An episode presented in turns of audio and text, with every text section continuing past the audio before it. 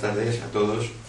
Eh, el último día eh, que hice, como recordaréis, no más que una introducción a este curso, eh, determinamos, concluimos diciendo que finalmente la filosofía es un gesto, un gesto discursivo.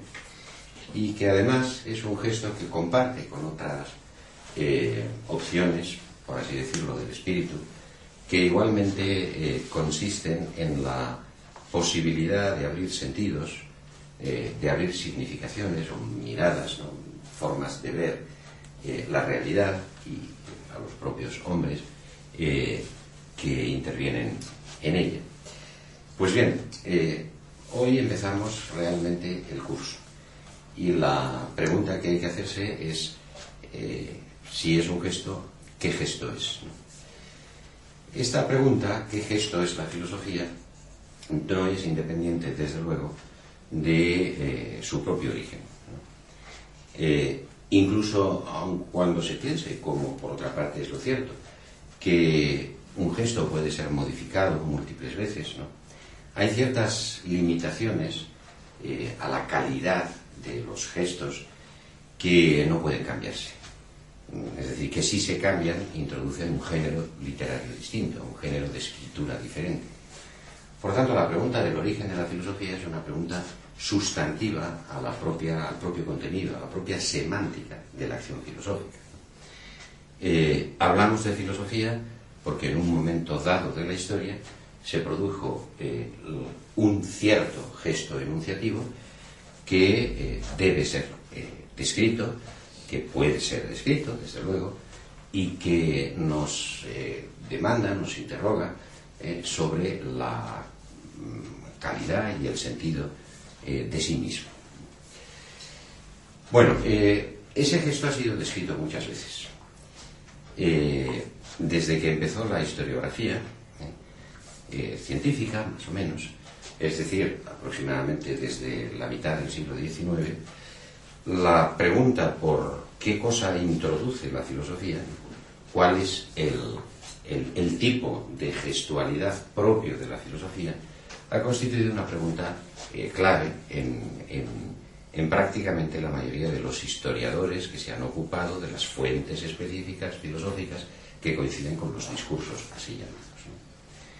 La explicación que se introdujo en el periodo del positivismo, ese periodo que en la clase anterior, en la clase introductoria, elaboramos a través de Hegel primero, pero sobre todo a través de Comte, y de la, digamos, de la mecanización de la idea del progreso y de la idea de las etapas, es que la filosofía introduce un gesto, como digo, y ese gesto es, en primer lugar, universal, es válido para toda la humanidad y puede ser descrita bajo el rótulo que se hizo famoso a partir de una obra de Wilhelm Nestle de los años finales 20 y primeros 30, ¿eh?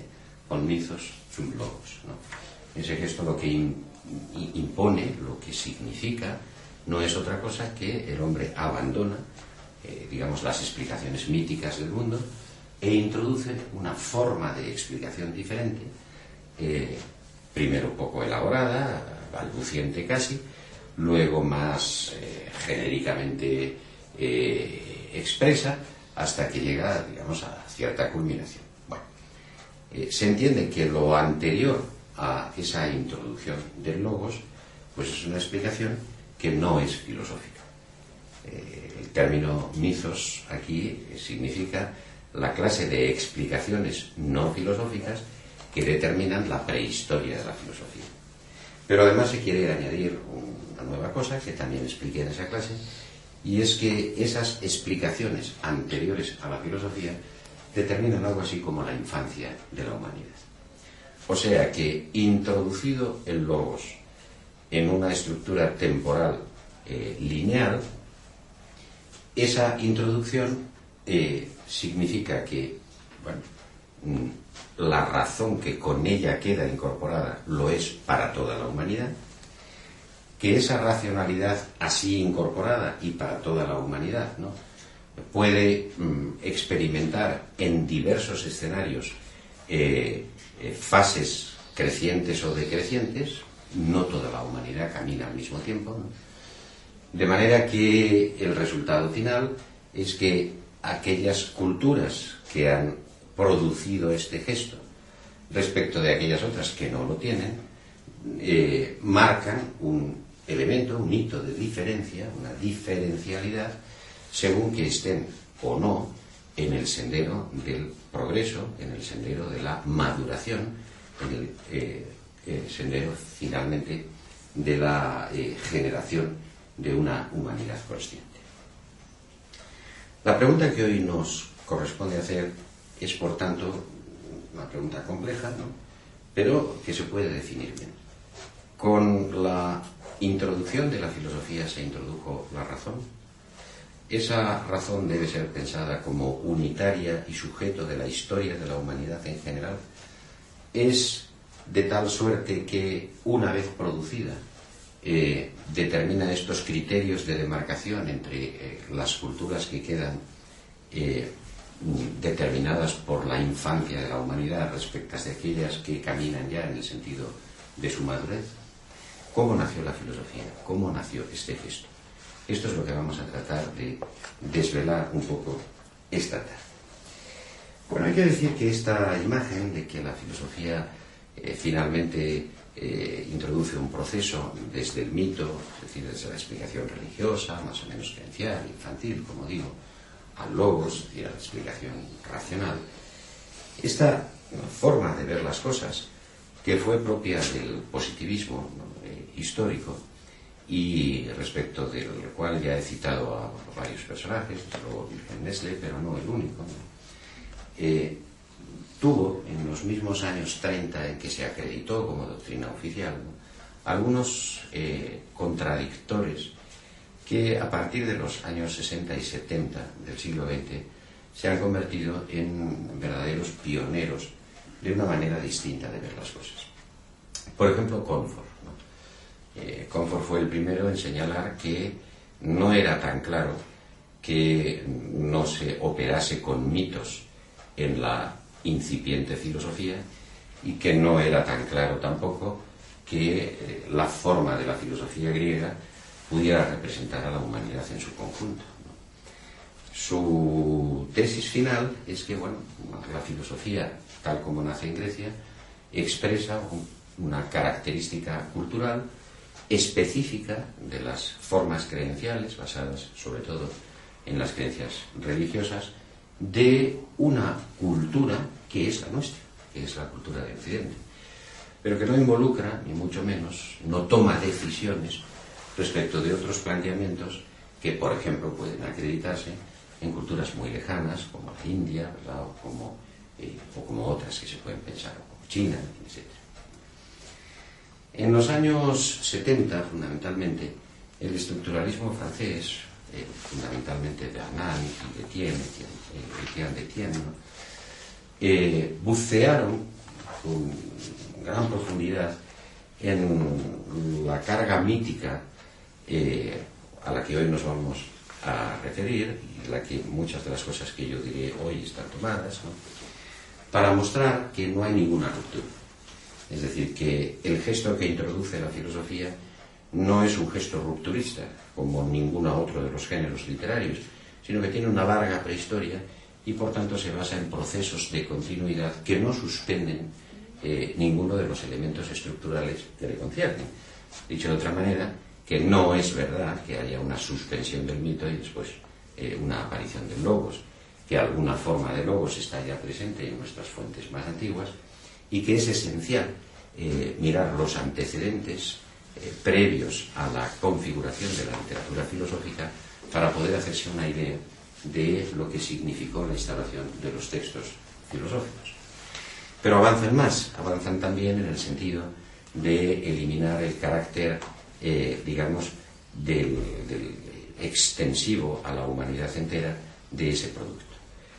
Tratan de mostrar cómo la prehistoria eh, del problema en Grecia contribuye a generar un tipo de producto, el producto filosófico, que tiene tales elementos estructurales, vuelvo a decir, de nuestra cultura de Occidente que no son exportables y que por ello mismo no pueden figurar como representativos de toda la humanidad. tanto el giro de Comfort como el giro de los eh, estructuralistas eh, analistas del mito, la, de la escuela estructuralista francesa, eh, ponen de manifiesto, por lo tanto, que el problema del nacimiento de la filosofía debe ser considerado como un problema interno a la historia de Europa. Y este es también el punto de vista que vamos a adoptar nosotros. Pero añadiré más. Si a estos eh, doble mención que acabo de decir se añade todavía una tercera escuela, podría decirse que los herederos de Nietzsche, y concretamente Giorgio Colli, en un trabajo admirable de los finales 70 también, eh, introdujo una variable respecto de la explicación que vamos aquí a explorar con especial cuidado. Claro, eh, Nietzsche se enfrentó al positivismo. Este es el punto que nos interesa. Se enfrentó al positivismo histórico, representado por Wilamowitz, Möllendorf y por toda una serie de profesores, ¿no? profesor eh, de la Universidad Alemana o de la Universidad Suiza en la que él se movía, eh, en una polémica que le costó a Nietzsche su prestigio, por una parte, y finalmente que le mereció su autoexclusión, su exclusión inducida de alguna forma de los medios académicos. Y la razón es porque Nietzsche veía, descubría en la metodología del positivismo, con su aparente neutralidad eh, ideológica, descubría eso mismo, una carga ideológica profunda. Esa carga ideológica la describe en el nacimiento de la tragedia de una forma que quiero ahora repetir. Lo que él decía es que, bueno, los historiadores, eh, digamos que profesan los datos existentes, los documentos, etcétera, etcétera, y constatan en ese proceso eh, la existencia de una continuidad dominada por el progreso de la humanidad en cuyo nombre hablan, estos investigadores proceden de una manera que es metodológicamente incorrecta se sitúan al final del proceso, de manera que ellos están en la culminación de ese mismo progreso, miran hacia atrás y observan una línea continua que desde los albores de la cultura griega lleva directamente hasta ellos. Claro, eh, mirando hacia atrás y siendo ellos finalmente los representantes de la fase última de la humanidad, de la fase de culminación, eh, por relativa que sea, de ese progreso de la humanidad, es fácil que muchos fenómenos, todos aquellos que no contribuyen a la generación de continuidad, pues desaparezcan. Por lo tanto, hay, según la crítica de Nietzsche, en la metodología del positivismo, un error de principio. Un error que impide ver la complejidad de los fenómenos sencillamente porque están determinados, dominados por la prepotencia de una idea común, la de que el proceso es continuo, unitario, temporalmente asignable y llega hasta ellos mismos, hasta los historiadores que escriben. Frente a eso, la introducción de la, del nacimiento de la tragedia eh, propone una metodología distinta, que es eh, encontrar un punto situarse en un eh, determinado momento en que puedas ver el proceso nacer, emerger. Claro, si se pudiera encontrar ese punto, y ahora vamos a ver que eso no es tarea difícil, y que podemos por lo menos interrogarnos por ello, desde el punto de vista de la metodología la cosa cambia enteramente. Como tú ves eh, desde la espalda de los fenómenos, como estos nacen y crecen, pues entonces ves cómo se bifurcan, cómo entran a veces en eh, eh, callejones sin salida, cómo salen mm, de maneras diferentes y plurales.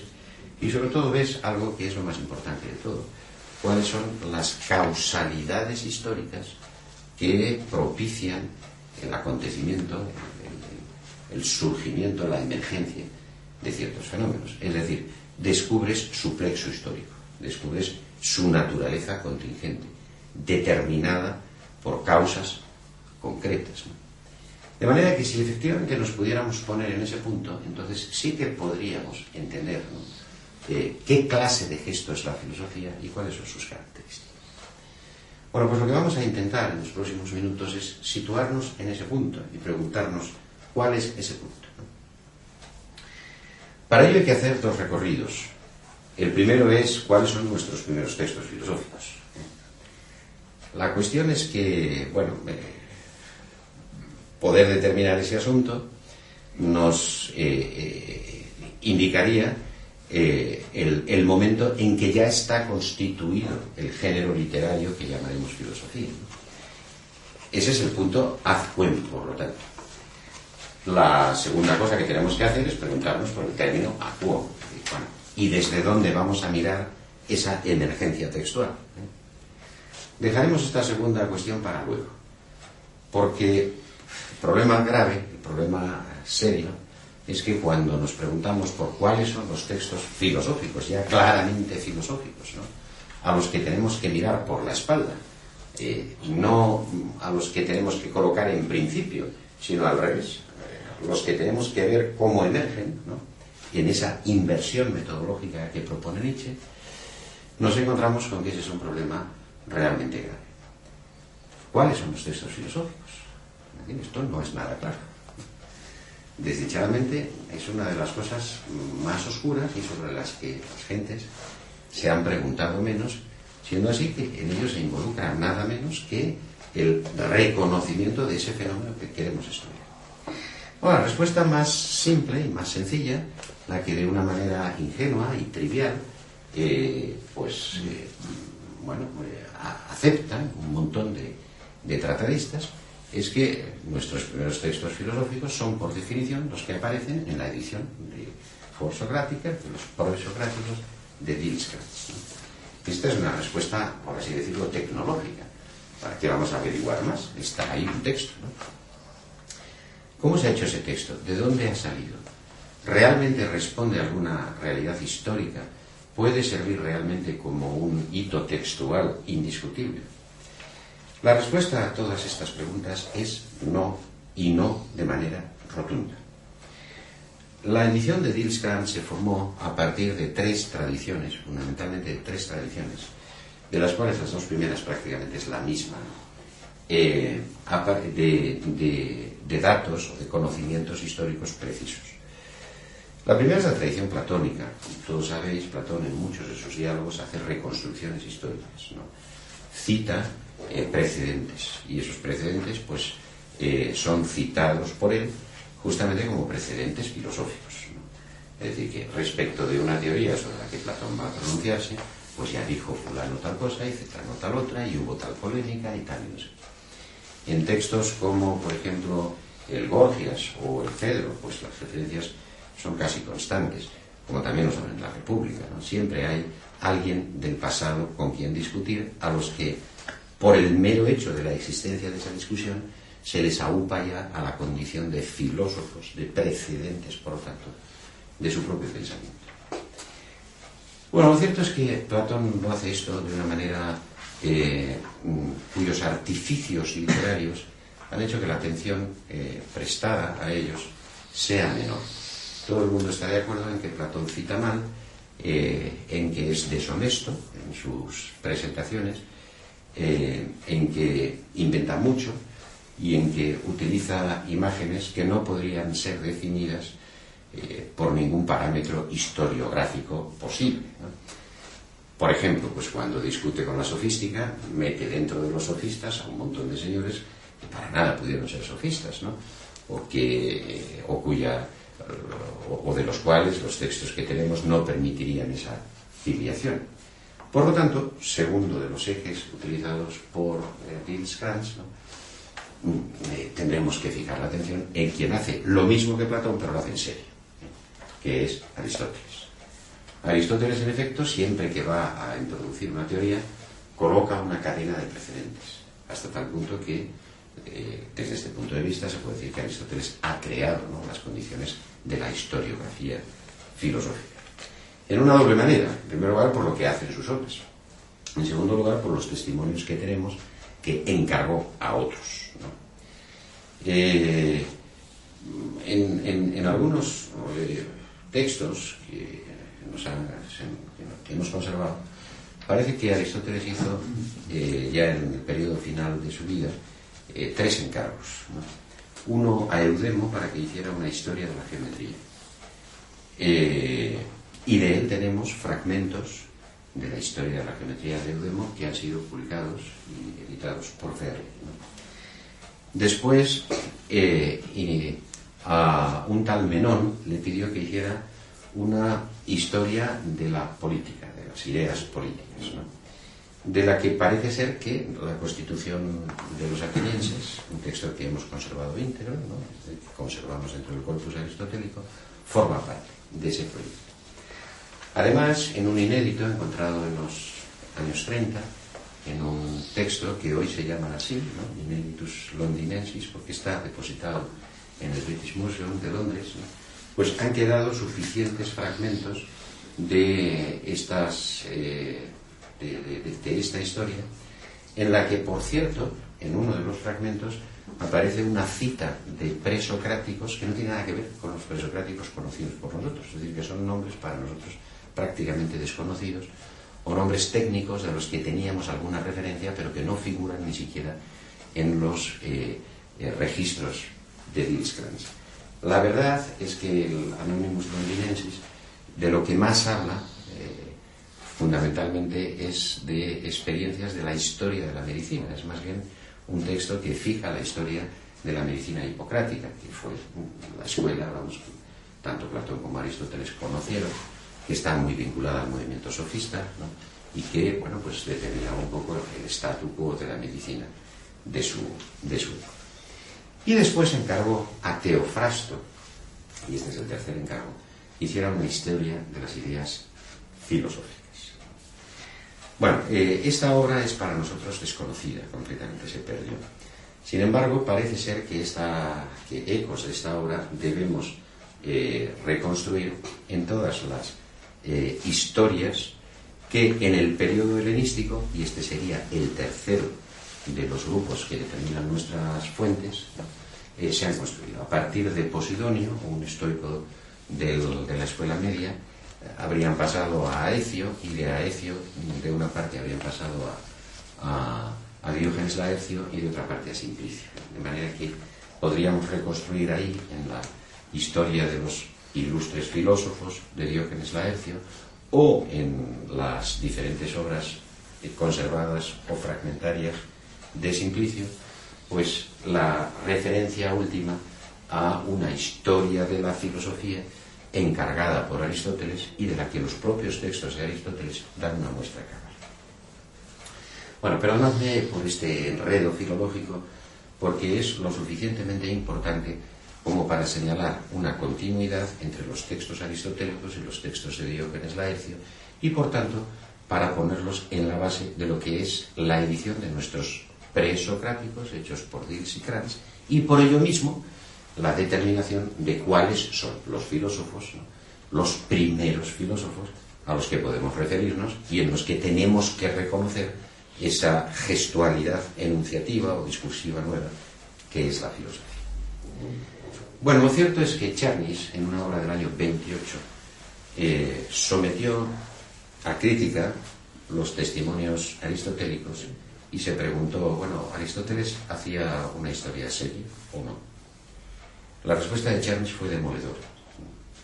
Es decir, la mayor parte de las eh, citas aristotélicas son fantasiosas, no se pueden acreditar. Eh, el tipo de metodología que utiliza Aristóteles es dialéctico, no es histórico, presupone un diálogo implícito con unos, digamos, oponentes que son exactamente los que eh, figuran en sus escritos.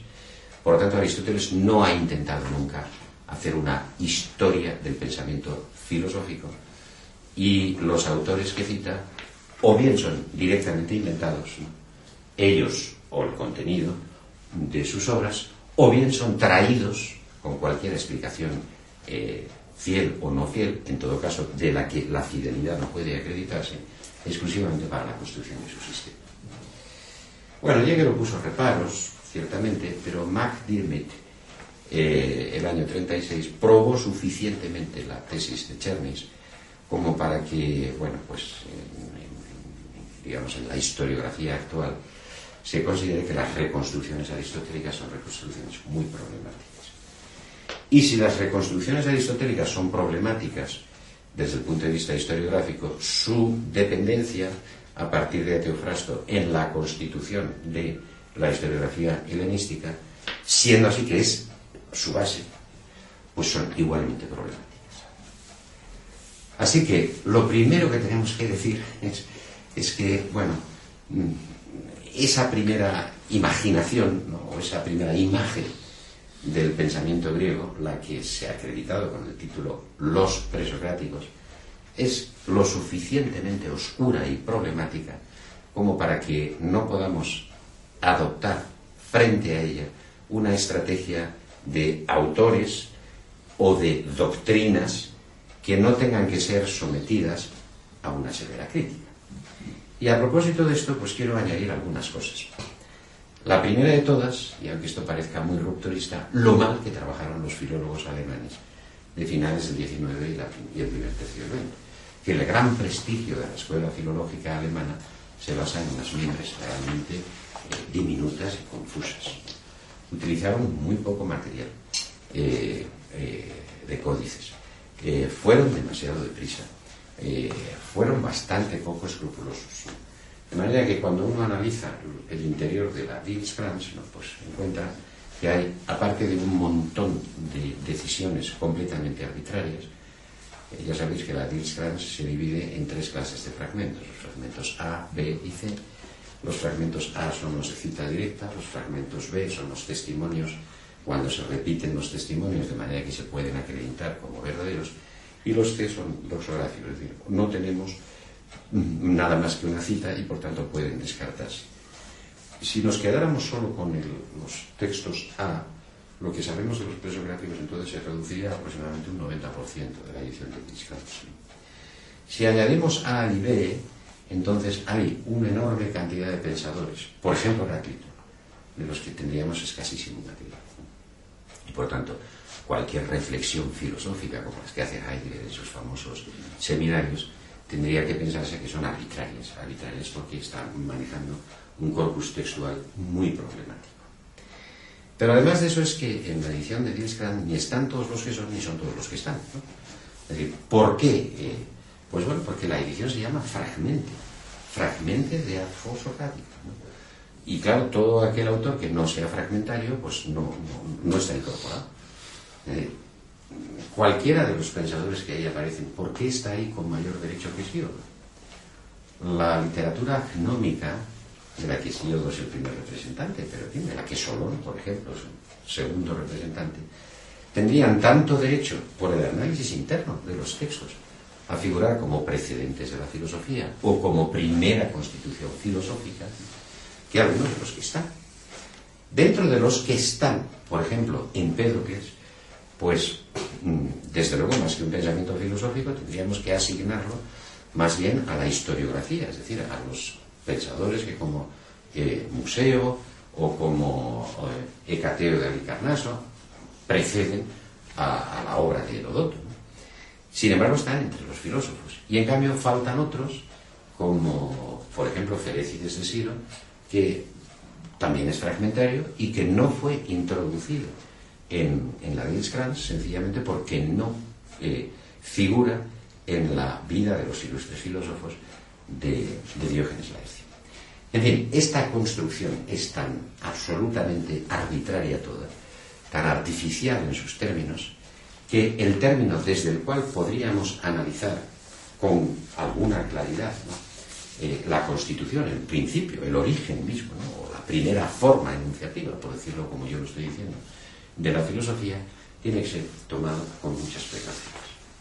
Lo que podemos decir a este respecto es que en los albores del siglo VI surge eh, de manera, digamos, casi espontánea, de una manera que todavía hoy nos estremece cuando lo vemos, todo un conjunto de documentos cuya, eh, cuyos límites son difíciles de establecer y en los que desde luego tenemos eh, digamos, mm, imágenes literarias que nos permiten distinguir entre poesía, la lírica, dentro de la poesía además con una serie de distribuciones por las formas eh, de, los, de los metros elegidos o por el tipo de, propósito eh, que, contienen o por, o por, la, o, por el mecanismo que, los produce, es decir, una poesía que es para ser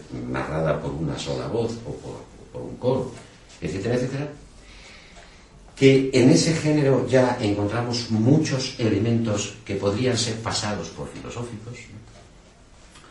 Por ejemplo, pues eh, las elegías de Solón tienen, como he señalado antes, y Solón, Solón hemos, conservado una gran cantidad de material, ¿no? tienen buena parte de, digamos, eh, ese tipo de gestualidad filosófica que habla del ser y del deber ser. Después tenemos otro tipo de literatura, que es la que se relaciona eh, fundamentalmente con la historiografía y que culmina en Heródoto. Hay que decir que Heródoto es un, es un, escritor del siglo VI, que es contemporáneo de todos estos, que tiene sus fuentes en otros personajes de los que no hemos conservado nada, como por ejemplo los que he citado antes, Hecateo o de Alicarnaso o el propio museo, y en el interior de los cuales, y sobre todo de Heródoto, también encontramos secuencias o fragmentos que por su carácter o su ambición explicativa podrían ser determinados como filosóficos, encontramos desde luego los orígenes de una forma nueva de literatura que va a tener una gran importancia en los albores del mundo clásico, que es el teatro, y tenemos finalmente una serie de eh, escritos a los que, ya que no son claramente historiográficos ni claramente poéticos, llamaremos filosóficos. Pero entre esos escritos hay que advertir de antemano que muchos de ellos están escritos en, exámetros, que tienen una voluntad, eh, eh, digamos, literaria completamente próxima, cercana a la, a la lírica. Pensad que, por ejemplo, buena parte de la, de la lírica elegíaca no es intimista, no es como, por ejemplo, la de la escuela de Lesbos, que sí, ahí aparece el yo, ¿no? en Safo, en Anacreonte, aparece el sujeto, ¿no? pero desde luego no aparece en este sícono, no aparece tampoco en Píndaro, ¿no? Eh, etcétera, etcétera. Y, que por consiguiente los llamamos filosóficos, pero podrían perfectamente asignarse buena parte de ellos a la lírica, ¿no? encontramos también otros escritos que desde luego estarían bien ubicados, ¿eh? si, no fuera por, por la tradición de Teofrasto, Diógenes, Dielskrantz, ¿no? En la historiografía, etcétera, etcétera. Así que lo único que sacamos en consecuencia de todas estas explicaciones es que en el siglo VI, de manera emergente y mezclada, de manera que no puede eh, seleccionarse con claridad, después de un largo silencio de más de un siglo, es decir, concretamente desde los textos de Homero y Hesíodo, Hesíodo eh, debió escribir su obra en el mismo año 700, por lo menos, por menos la, teogonía, por indicaciones cronológicas precisas, o en un entorno muy próximo al año 700. Homero había escrito antes, había escrito como unos 50 años antes, si es que Homero existió, por lo menos la codificación de los poemas estaba escrito como unos 700 años antes, y 100 años después, después de un periodo en el que hay un silencio, digamos, espeso, emergen toda una serie de eh, discursos eh, que utilizan mm, en común eh, ritmos mm, y estrofas poéticas o bien prosa, y entre los cuales podemos distinguir de alguna forma acentuaciones que nos hacen posible determinar bueno, pues una cierta propensión a la lírica, una constitución más o menos clara a partir de la lírica coral de los orígenes del teatro, una cierta eh, literatura historiográfica y desde luego eh, uno lo que podremos llamar una cierta gestualidad que no es ninguna de estas cosas y a la que hemos dado en identificar como filosofía. Siendo este el problema, claro, la necesidad de replantear el origen de la filosofía se hace, como veis, mucho mayor. No tenemos el término azcuem a partir del cual resulte claro estos son textos filosóficos. Una estrategia como, por ejemplo, la de Heidegger, pues es una estrategia historiográficamente absurda. Eh, se cogen los fragmentos de Anaximandro, se cogen los fragmentos de Heráclito, sin encomendarse a Dios ni al diablo, se dan como buenos.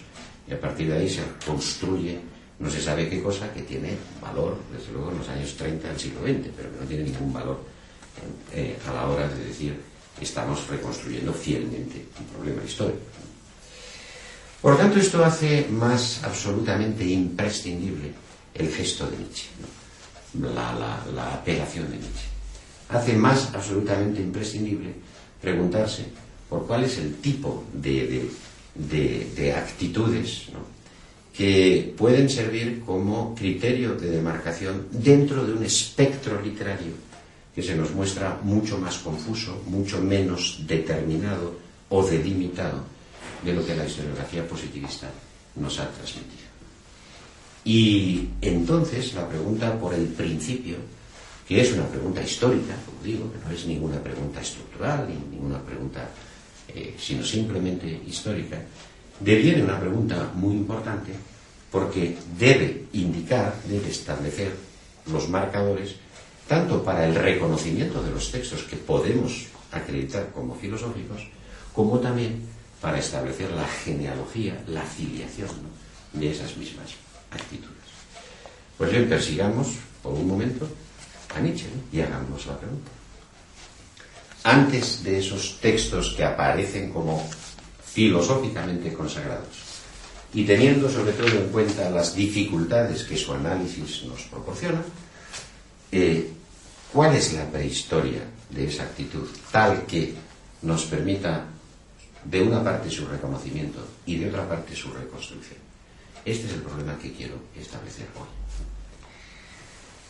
Bueno, lo que Nietzsche dice eh, a este respecto es que varias cosas que son todas importantes. Eh, Grecia carece de, un texto sagrado. no tuvo ninguna Biblia. Que no tuviera ninguna Biblia es uno de, los elementos interesantes, de los elementos que dan singularidad al mundo griego. Porque allí donde sí ha habido textos sagrados, como estos son por definición intocables, y como expresan la voluntad de los dioses o del dios, pues los márgenes para el pensamiento, para la incorporación de novedades son muy escasos. La literatura sagrada, por ejemplo, en Egipto, pues determinó, consagró una cultura que tuvo caracteres de inamovibles, para mover los cuales eh, el único que ha intentado hacerlo, que es el pequeño periodo de Akenatón conllevó una revolución completa y un regreso a los moldes sagrados establecidos. Hasta donde llegan nuestros datos, pues igual pasó con otras culturas antiguas, por ejemplo, pues con eh, que han sido más breves en el tiempo y por consiguiente que no han dejado marcados tan. Pero sin duda esto es lo que ocurrió con las culturas eh, urbabilónicas, en la medida en que podemos precisar en ellas pues, ciertas continuidades que han impedido la libre interrogación o que han impedido la aparición de géneros distintos a los consagrados. ¿no? Y esto es, desde luego, sin duda lo que ocurrió con el mundo hebreo. El mundo hebreo se suele poner aquí como ejemplo porque eh, efectivamente es una cultura que no desapareció a pesar de que se eliminó su base territorial. Y esto comporta una excepción tan, tan, tan notoria en la historia de la humanidad que claro que no es, eh, que tiene explicaciones vamos, que permiten eh, comprender por qué ocurrió eso, ¿no? pero que sirven, son ejemplares ¿no? para lo que estoy diciendo. Es decir, el, el mundo judío nos presenta unos textos sagrados que refieren al principio del mundo, a la existencia de una alianza. Esta alianza es obviamente quebrada, no se cumple. La primera alianza es la de que te daré la tierra eh, donde mana la leche, ¿no? Y hay eh, tal, no sé qué.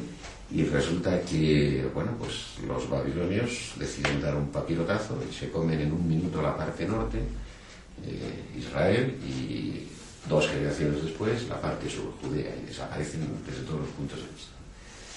Los hebreos cultivaron entonces un tipo de discurso que lo pongo como ejemplo de lo que quiero decir, porque se ven muy bien ahí las invariantes culturales. ¿no? Bueno, eh, en la literatura hebrea del periodo babilonio, babilónico, es decir, de la dispersión de, los reinos judíos, que fue una dispersión eh, muy amplia, eh, lo que se produce es un tipo de discurso según el cual quien ha incumplido el pacto no ha sido Dios, no ha sido Yahvé, sino los hombres. Esta es la literatura, digamos, de los eh, de, Isaías o de, o de los eh, eh, de los profetas, la literatura profética. De manera que, bueno, pues se reconstruye un segundo pacto que tiene de bueno este segundo pacto el que deja sin edie su cumplimiento. Y así no hay quien se equivoque, ¿no? Es decir, si, si Dios no tiene plazo para cumplirlo, pues entonces no hay ningún, no hay ningún problema, ¿no? La, virtualidad eh, de los textos sagrados es permanente y no es afectada eh, por ninguno de los acontecimientos empíricos. Por lo tanto, en este mundo en el que estamos eh, ahora desarrollando nuestra explicación, lo normal es culturas vinculadas a un texto sagrado eh, por tanto, firmemente establecido en unas convicciones que determinan un espacio, un espacio de producción de ideas o un espacio de producción de imágenes, también un espacio de producción de figuras estéticas, que es, en primer lugar, rígido, que no cambie y que, en todo caso, mm, eh, incluso cuando en ello se produce algún cambio, sirve exclusivamente para la confirmación de sus propios presupuestos, como ocurre en el caso en, el tipo de la Biblia. Es decir, el incumplimiento máximo de la alianza sirve para reconstruir la alianza y, por tanto, todo lo de Bueno, pues cuando intentamos hacer una averiguación semejante en el mundo griego, lo primero que encontramos es que los precedentes que nos interesa buscar, decir, los precedentes en una literatura sapiencial, en una literatura que tenga que ver con el saber, con el conocimiento, eso es quizá lo único que unifica eh, el, mare magnum de textos que pasan por ser filosóficos y de los otros que se asignan a la lírica o que se asignan a la historiografía, esta especie de referencia al saber, ¿no? La primera sorpresa que encontramos cuando nos preguntamos, repito, por un principio, un punto donde instalarnos para ver nacer el fenómeno, es que no existe eh, ningún elemento de sacralidad o de texto escrito que pueda determinar de antemano cuál va a ser la dirección que adoptará el problema. Al revés, lo que encontramos es una inmensa ambigüedad nacida de la mezcla de dos instancias que están a la base de la cultura griega, que las podemos definir bastante bien no ya con Nietzsche en la mano, sino con muchos más materiales post-nietzscheanos, y que tienen que ver con eh, eh, el, contacto, el choque de, dos, eh, de dos religiones. De dos. Bueno, la historia de Grecia se configura a través de un sustrato, la historia de la Grecia antigua, a través de un sustrato que es común a las cuencas mediterráneas, el mundo prehelénico, que participa de una serie de convicciones religiosas de las que tenemos muchas analogías, muchos fenómenos semejantes en las culturas vecinas, particularmente en Creta. Eh, la Creta de, los minos, de, los, reyes minoicos, eh, pues conforma un hábitat cultural que es fácil reconocer, por ejemplo, en el mundo fenicio, o en el mundo de, en general de la, de la costa del Asia próxima, del Asia oriental próxima, ¿no? etc. Y son tipos de religiones en cuya estructura básica hay fuertes contactos con la tierra, y son religiones tónicas, religiones cuyas divinidades habitan las cavernas, los mizoi de la tierra, eh, tenemos nosotros una representación más o menos acabada, más que insegura, de la religión cretense en Diodoro Sículo, ¿no? pero mm, tenemos otras muchas descripciones de otros pueblos no indoeuropeos, pre-indoeuropeos, ¿no? que habitan la cuenca del Mediterráneo. Esta forma de la eh, religión de la tierra, de la religión de, los, de las cavernas, es eh, una forma en la que los dioses en general son eh, divinidades femeninas y tienen mucho que ver con la fertilidad, con los ritos de la fertilidad y con los ciclos de la fertilidad. Sin duda, la costa, la cuenca mediterránea, sobre todo la oriental, ha sido culturizada por eh, formas del neolítico agrario, es decir, han descubierto la agricultura y la agricultura pues fija componentes estables de población, en general de población femenina. Los hombres pues se van a la caza, pero las mujeres permanecen y cuidan el campo. Los hijos no son hijos de hombres, sino que son hijos de la tribu, por tanto de las mujeres que allí habitan. Y la religión que se forma es una religión cíclica, una religión basada en los periodos, las fases de la agricultura, de manera que se eh, producen pues eh, celebraciones en la primavera, celebraciones en el otoño, en los comienzos del invierno. En general ese ciclo es un ciclo regular, es un ciclo basado en la circularidad del tiempo, en la repetición del tiempo. Y por lo común son eh, religiones lunares, porque mm, así como el el periodo del Sol es un periodo muy largo como para ser contemplado en un tipo de, periodización natural, el de la Luna, el ciclo de la Luna, un ciclo perfectamente definido y concreto, basado en los cuartos menguantes crecientes, en las lunas llenas y nuevas, es perfectamente simétrico, perfectamente intuitivo y registra muy bien el, tipo de regularidad cósmica que estas religiones subrayan.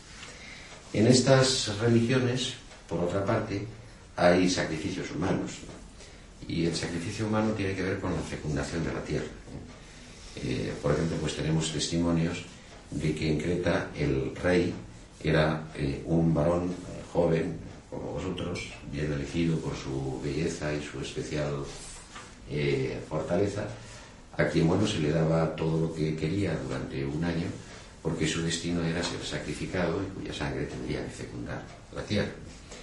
Y hay suficiente número de testimonios en la Grecia clásica, en, los, mitos eh, de la Grecia clásica, que nos hablan de estos sacrificios, estos sacrificios. aparte de que tenemos sustratos mitológicos a los que luego me referiré, que inciden una vez más en esto.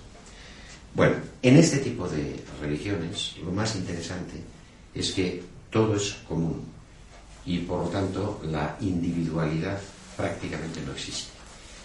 Al elemento comunitario que forma la base más sólida de la construcción de la comunidad agraria, de la comunidad agrícola, a ese elemento comunitario se le asigna un alma.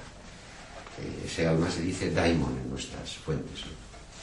Y el daimon de la tierra es Dionisos.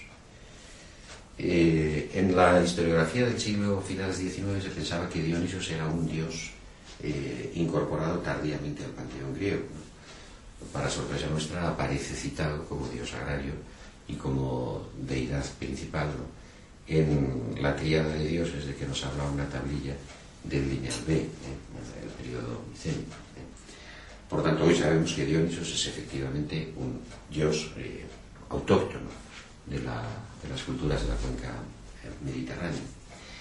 Y por lo tanto ahí no hay ningún reparto que hacer. Todos los bienes son comunes, están animados por ese anima mundi, por esa especie de, entidad eh, supraindividual que forma el valor de la comunidad y que es el que rige finalmente los procesos temporales que determinan eh, la necesidad de, la vida eh, o de las creencias religiosas. Por lo tanto, el alma del mundo o el alma de la comunidad está vinculada a una, digamos, concepción de la realidad como, de la, religión, como, y esto es importantísimo por lo que luego veremos, como eh, destino, eh, como necesidad, como ananke. lo divino es lo regular, lo divino es lo que pasa siempre, lo que no tiene excepción. Y eso divino, que es lo regular, que se marca eh, por ritmos temporales, expresa o se expresa a través de unas leyes que forman el elemento sacral por excelencia de las religiones agrarias. Esas leyes son las leyes eh, de la regularidad, las leyes de la necesidad. Y por ejemplo, pues entre nuestros testimonios de Grecia, de la Grecia clásica, eh, una de las divinidades más propiamente asignables a esta, religión de la tierra, Demeter, pues es exactamente la que garantiza eh, esa misma regularidad. De manera que los juramentos por Demeter eh, son juramentos completamente sagrados porque expresan la necesidad de los acontecimientos. Bueno, sobre este substrato, en este substrato de creencias, nosotros podemos interrogarnos qué función tiene el saber aquí. Y es evidente que el saber aquí es un saber eh, de previsión, un saber de pronosticar lo que va a venir, un saber que en nuestros textos aparece vinculado al término mántica. Mantus significa eso, premonición, averiguación de antemano. Y aquello que el saber expresa es sencillamente el anteceder y el fijar para el conocimiento las leyes en las que se expresa la necesidad. Así que es un saber, como ha estudiado muy bien Thompson, por ejemplo, es un saber del calendario, es un saber que se expresa en el calendario. Y esta es una invariante de las sociedades neolíticas, de las sociedades agrarias. La encontramos en muchos lugares, es una invariante antropológica. Cuando la religión funciona mm, completamente vinculada a los ritmos agrarios, el saber es de calendario. El saber es poder prever los fenómenos los climatológicos, las regularidades de la Tierra, marcar con exactitud cuando empiezan los solsticios, que es el momento en que hay que eh, o bien eh, meter el grano o bien hacer las cosechas, etc. Bueno, sobre esta base que en Grecia creó, en la Grecia clásica, vamos, en la Grecia geográfica, lo que entendemos por Grecia, creó una gran cultura, la cultura la cultura minoica, de la que sabemos muy poco, porque en realidad como no hemos podido eh, desentrañar su, alfabeto todavía, pues los textos que tenemos, que son muchos, son bibliotecas enteras, pues son para nosotros completamente opacos, no sabemos lo que quiere decir.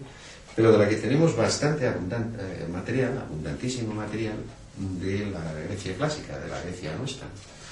Eh, antes he citado a Diodoro Sículo, pero no es el único. Pues por ejemplo en la Grecia alejandrina hay un montón de referencias a la Creta minoica que nos permite reconstruir, cosa que no vamos a hacer, los caracteres de esta cultura. Pero en todo caso, lo que sí nos interesa saber es que tanto en ella como en, las formas culturales de la Grecia continental, pues dominó este tipo de religión agraria o religión neolítica. Grecia se constituye cuando, sin embargo, eh, sobre ese, digamos, fondo originario, fondo prehelénico, eh, aparece en la escena histórica un pueblo invasor que eh, tuvo una gran incidencia histórica, porque mm, eh, llegó a muchos sitios. estos son los indoeuropeos. de los indoeuropeos sabemos ahora ya bastantes más cosas, pero son siempre reconstrucciones de lo que sabíamos cuando el periodo del auge del positivismo. Por ejemplo, pues para los alemanes los indoeuropeos eran pueblo germánico, claro. Las, digamos, praderas alemanas, ¿verdad? Pues habían infundido con su energía eh, y fecundado por ello, pues bueno, culturas muy diversas, desde la India, ciertamente, hasta, hasta, hasta Italia, ¿verdad? Bueno, eh, hoy sabemos que no, que los qué, curioso es el nacionalismo y para qué pocas cosas sirve. En realidad los indoeuropeos se asentaron en las, en, las, de donde proceden, son de las llanuras caucásicas, lo que es actualmente Rusia. Y, bueno, pues digo, ¿para qué poco sirve el nacionalismo? Porque si uno piensa en los discursos nazis, ¿verdad? Eh, conquistando la, la, cultura inferior, es decir, la eslava, y luego piensa que de allí vinieron los indoeuropeos, es decir, entre ellos los germánicos, los germanos, pues estas vueltas terminan siendo divertidas y tienen un valor, tienen un valor, digamos, simbólico, histórico que no puede despreciarse. De cualquier modo que ello sea, que ahora no nos interesa, lo que estos pueblos eh, introducen, estos pueblos vinieron en oleadas, ¿eh? tampoco vinieron de una vez y se quedaron. ¿no? Una primera oleada está registrada en torno al año 3000 a.C. esta oleada es la de los jonios, también llamados aqueos. Los aquiui de las eh, fuentes egipcias permiten asegurar primero una cronología y después una cierta filiación. Y aunque estas cronologías se han impugnado varias veces, porque están eh, pensadas sobre determinados acontecimientos climatológicos, de vulcanología o de lo que sea, ¿no? y sobre determinados eh, eh, fenómenos telúricos, eh, aún así, eh, bueno, pues se ha sostenido bastante bien la cronología antigua, ¿no? De manera que podemos acreditar una primera fase de invasión eh, de un pueblo, de un pueblo indoeuropeo, que tuvo su que derivó hacia Oriente, llegó a, la India y hacia Occidente pues se remansó primero en Alemania y luego descendió sobre las cuencas mediterráneas en forma, ya digo, de oleadas sucesivas. La más antigua es la de los jóvenes. Eh, aun cuando una segunda oleada que tuvo lugar en los albores del año 1000 o 1200 a.C., que es eh, la de los dorios, de la que hablaremos luego, incorporó también novedades culturales, vamos a fijar nuestra atención en esta primera oleada porque es la decisiva, la, que, la que introduce un concepto distinto de creencia que no logra dominar a la anterior ni tampoco es asimilada por ella, de manera que produce este fenómeno de ambigüedad al que me estoy refiriendo. En efecto, la cultura indoeuropea jonia o aquea tiene una religión muy diferente. En primer lugar, no es una cultura agraria, es una cultura eh, de un valor mm, inferior o anterior, ¿no? Es decir, son cazadores. Y como todos los cazadores, se organizan por caudillaje. ¿eh? De manera que su oficio es la caza y el reparto del botín. ¿eh? La caza, la guerra y el reparto del botín. Así que para ellos la percepción del tiempo no tiene ningún interés. Pero en cambio la percepción del espacio o la organización del espacio es absolutamente decisiva. El espacio se reparte y por lo tanto el centro absoluto de, este, eh, de las formas religiosas que estas culturas indoeuropeas proponen, y allí hay muchos paralelismos, es igual en el mundo italiano, en el mundo itálico es igual en el mundo germánico, y es igual también en el mundo, en el mundo eh, indio, de, los, primeros, los hindúes, son los primeros indoeuropeos. Es la de una religión que, eh, sobre todo, determina la soberanía, es decir, el quien manda, el reparto, del botín y la apropiación, el momento de la apropiación de él. Y efectivamente lo que encontramos es una religión de caudillaje. Los dioses olímpicos son caudillos en, su, en, en, aquello que es objeto de su soberanía. Afrodita, por ejemplo, es soberana en el amor. Hefestos es soberano en la tecnología. Y luego hay un soberano de los soberanos, que en principio son tres. Eh, esos tres, pues todos lo sabéis, son de la parte, se hacen un reparto. A Zeus le toca eh, la tierra y, las montañas, con el cielo estrellado. Después, eh, pues bueno, al pobre, al pobre de los infiernos le toca el, el mundo subterráneo. Eh, si me acordara cómo se llama, pues lo diría. No, el Hades es el, es el. Eh, no, Poseidón es el. Y a Poseidón le toca, le toca, me, me acordaré sobre. ¿no?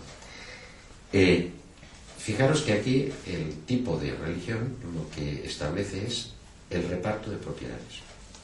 Por consiguiente, el centro de esta religión viene determinado por el concepto de Moira, no por el concepto de necesidad o de regularidad, sino por el concepto de reparto y apropiación. La moira y el ayón.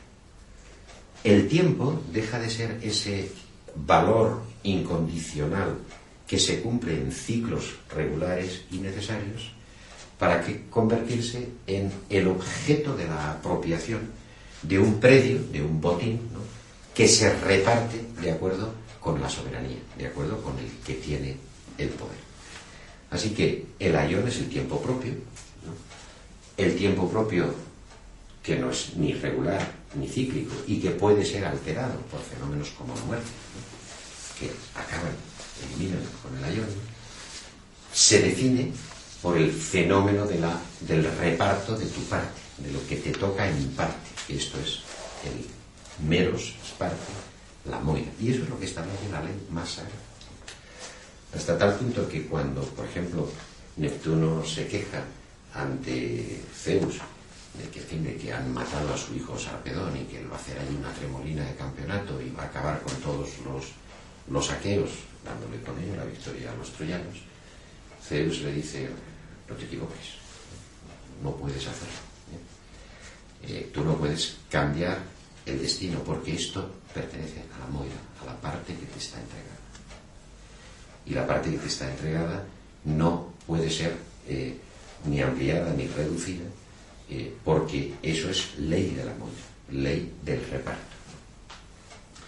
En este tipo de religiones por lo tanto, en los que la soberanía, el caudillaje, el poder y el reparto son los centrales, el tipo de moral que se establece es una moral de conquista, donde la gloria no nace, eh, o el recuerdo entre los hombres, o el prestigio social, o, llamarlo como queráis, ¿no? nace de la participación en una comunidad eh, de la que te haces anónimo, ¿no? Sino que nace por el contrario, de tu presencia absoluta en las justas, en las competiciones. Bueno, lo interesante de estas cosas que he contado es que reproducen fielmente la intuición que tuvo Nietzsche, según la cual la religión griega era una religión ambigua, presidida por dos principios eh, eh, excluyentes y de difícil encaje. Uno era el principio de lo común, que nos vinculaba a la tierra y que este es el principio de realidad. Ahí está el origen de la tragedia, en el que uno se siente parte de una necesidad que no pasa por tu dominio, por tu capacidad de dominación, y que está representado por el culto de Dionisos. Mientras que el otro principio es un principio más bien de la gloria, de la apropiación de la personalidad, del nombre, del prestigio, del caos, de la gloria, como he dicho, y del heroísmo. Y esto está representado por Apolo. Lo que ocurre es que, en opinión de Nietzsche, esta distribución de repartos era consustancial a la religión griega. Y lo que nosotros estamos diciendo es que es producto de una doble aculturación en la que no logra eh, ninguna de las dos partes eh, vencer a la otra, en la que no se logra un tipo de cultura común. Las tensiones entre las religiones dionisíacas, pronto infectadas por el orfismo, y las religiones olímpicas, eh, con sus diferentes modelizaciones en las distintas ciudades, con sus sagas eh, plurales y complejas, tales que terminarán requiriendo una especie de racionalización y orden, eso es lo que va a hacer etcétera, etcétera.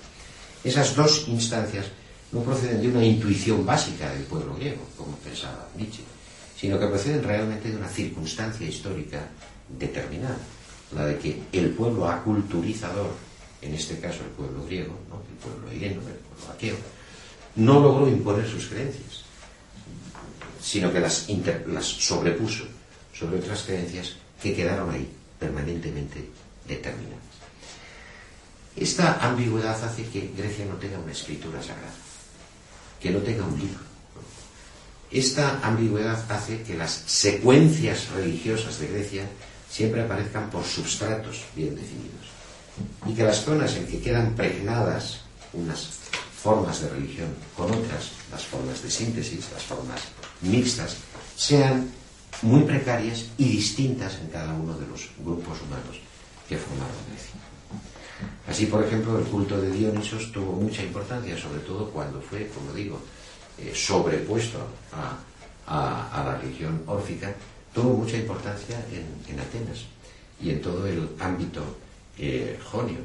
Y en cambio tuvo una escasísima importancia en comunidades como la comunidad doria de, de Esparta, donde por el contrario fue siempre muy determinante el valor olímpico. Esta especie de desgarradura, de ambigüedad en la religión griega, explica muchas cosas. Explica fundamentalmente, y esto es ya lo que nos interesa de manera definitiva, explica fundamentalmente que el concepto de saber que aparece en nuestros textos no responda a una canónica definida, como sí ocurre, por ejemplo, en la literatura profética, en el mundo hebreo, o en la literatura religiosa, en el mundo egipcio, o en la literatura también religiosa, del mundo zoroástrico, etc.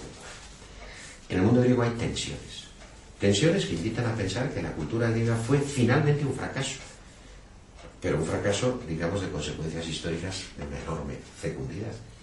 No hubo una cultura griega tal que no que nos permita identificarla con términos homogéneos. Una cultura griega que, por el contrario, siempre que escarbamos en ella, nos da lugar a diferencias, a tensiones, a ambigüedades, a zonas eh, difusas, etc. De manera que el punto de vista de Nietzsche finalmente pues no es un punto de vista históricamente correcto. No es que la religión griega padeciera, digamos, esas tensiones. Es que realmente no hubo una cultura griega unificada de antemano. Y esa es finalmente la grandeza de la cultura. Por otra parte, eh, también la reconstrucción de Nietzsche es muy incorrecta. No es que en el mundo de Dionisos habite el contacto con la realidad y el reconocimiento de la muerte. Tampoco es que en el mundo de Apolo eh, haya una especie de eh, retirada del dolor y de la muerte mediante la apelación al arte. Estas estructuras que Nietzsche contrapone son completamente inciertas. Apolo es tan dios de la realidad, tan dios de la muerte como lo es Dionisos. ¿eh? Apolo, os recuerdo, es el que hiere de lejos, el que arruina lentamente. Cuando eh, al principio de la Ilíada Príamo se queja del comportamiento de, Agamenón porque le ha arrebatado a Briseida, eh, entonces, eh, perdón, digo, digo Aquiles, el padre de Briseida, entonces Apolo llega, se hace presente y, empieza a lanzar su flecha. La flecha de Apolo es exactamente descriptible en los términos nietzscheanos de, Dionisos. Nos pone en contacto con la realidad de la enfermedad y la muerte. Está vinculada a la peste, por otra parte. Y por el contrario, Dionisos, que efectivamente es el dios de la desgarradura, el dios que en las vacantes eh, es capaz de, hacer sacrificios humanos para, para fecundar a la tierra, es también el dios del consuelo es el Dios que está debajo de los cultos órficos eh, mistéricos. Y en los misterios, como el misterio del Leusis, pues eh, cuando uno bebe las, de las aguas que han de purificarle y hace los ritos mistéricos, entonces se convierte en Macarios. Macarios es bendito. Y el bendito pues, es aquel que se libera de la muerte, se libera del peso del yo. No hay ninguna descripción en Grecia que sea clara.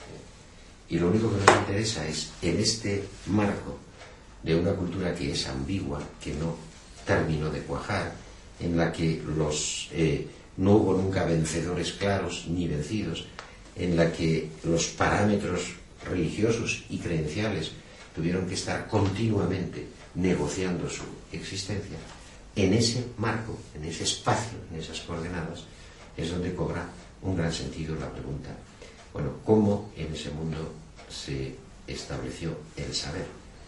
¿Qué fórmula eh, quedaba determinada para identificar los fenómenos del saber?